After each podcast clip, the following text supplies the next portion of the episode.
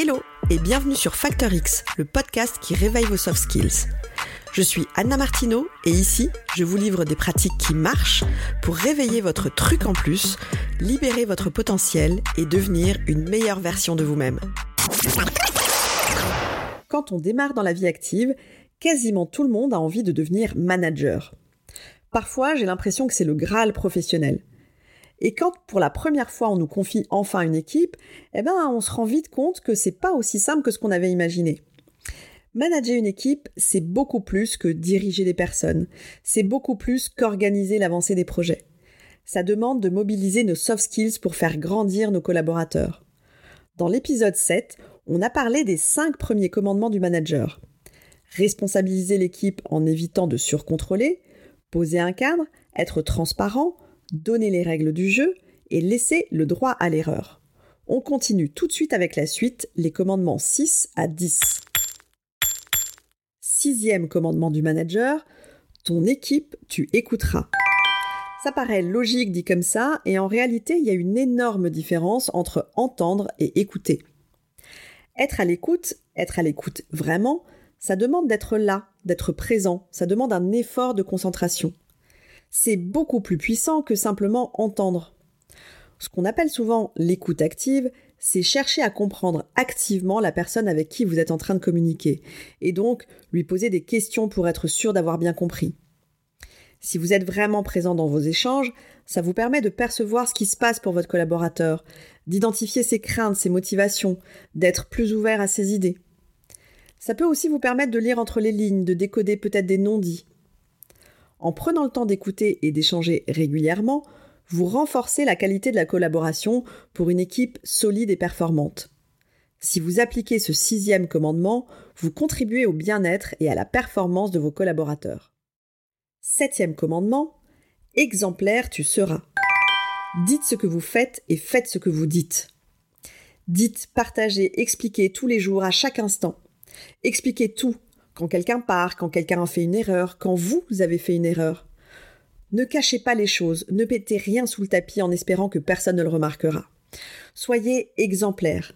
Vous serez pris au sérieux seulement si vous êtes le premier à incarner et à mettre en pratique vos messages. Appliquez-vous à vous-même tout ce que vous demandez aux autres. Si vous voulez être respecté en tant que manager, être considéré comme un modèle, eh bien c'est tout simplement la condition indispensable c'est aussi le moyen de vous affirmer comme un manager cohérent et juste dans vos décisions. Soyez raccord entre vos actes et vos discours. Huitième commandement du manager, la collaboration tu favoriseras. Plus vous renforcerez le sentiment d'appartenance, plus votre équipe sera performante et efficace. Alors consacrez du temps à chacun de vos collaborateurs. Des actions qui vous aident à créer l'effet Dream Team, c'est par exemple de travailler le plus possible en mode projet par rapport aux objectifs de l'équipe. De créer des moments de travail collectif, en réunion bien sûr, mais pas trop non plus. Hein. Les réunions à répétition, ça peut parfois être contre-productif. Alors à vous de trouver la juste dose de moments collectifs. Partagez votre vision, soyez transparent et fêtez les réussites, individuelles ou collectives, en dehors de l'entreprise. Valorisez votre équipe et chaque collaborateur dès que vous en avez l'occasion, que ce soit auprès de la direction de la boîte ou de vos homologues. Neuvième commandement du manager, la cohésion dans ton équipe, tu stimuleras. Partagez votre vision, des valeurs, une trajectoire et des objectifs communs, eh bien tout ça, c'est des moteurs de cohésion.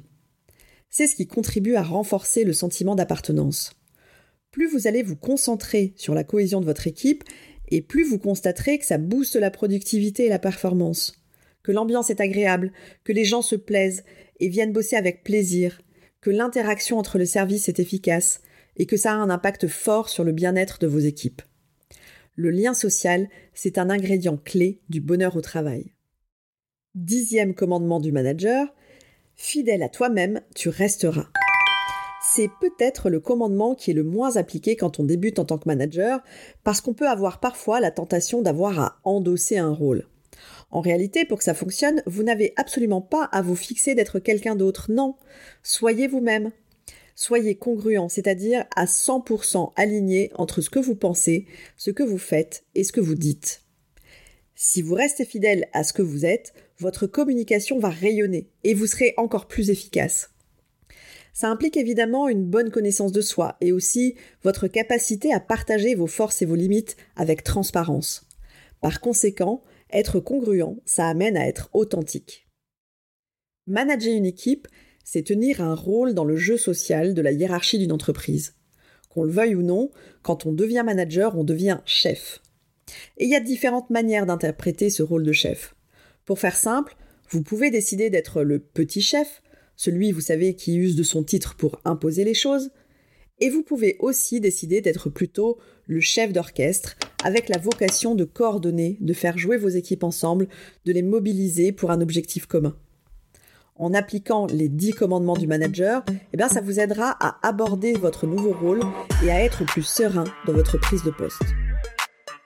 Pour vous faciliter les choses, mon challenge pour vous cette semaine, c'est de créer votre liste des 10 commandements du manager pour l'avoir sous les yeux régulièrement. Vous pouvez les noter à la main ou encore les imprimer en A4. Quoi qu'il en soit, scotchez cette liste quelque part où vous allez la voir tous les jours. Ça peut être, euh, je sais pas, à la maison sur votre frigo, sur le miroir de la salle de bain, peu importe où vous la mettez, du moment que vous la voyez tous les jours. Et tous les jours, posez-vous la question, quel est le commandement sur lequel je vais concentrer mes efforts aujourd'hui Et faites le bilan de ce que ça a donné en fin de journée.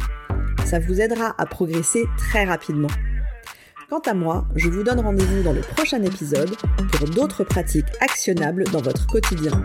À très vite!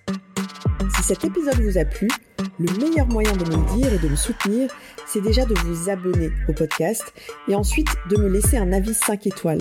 Ça va vraiment m'aider. Alors d'avance, merci pour ça.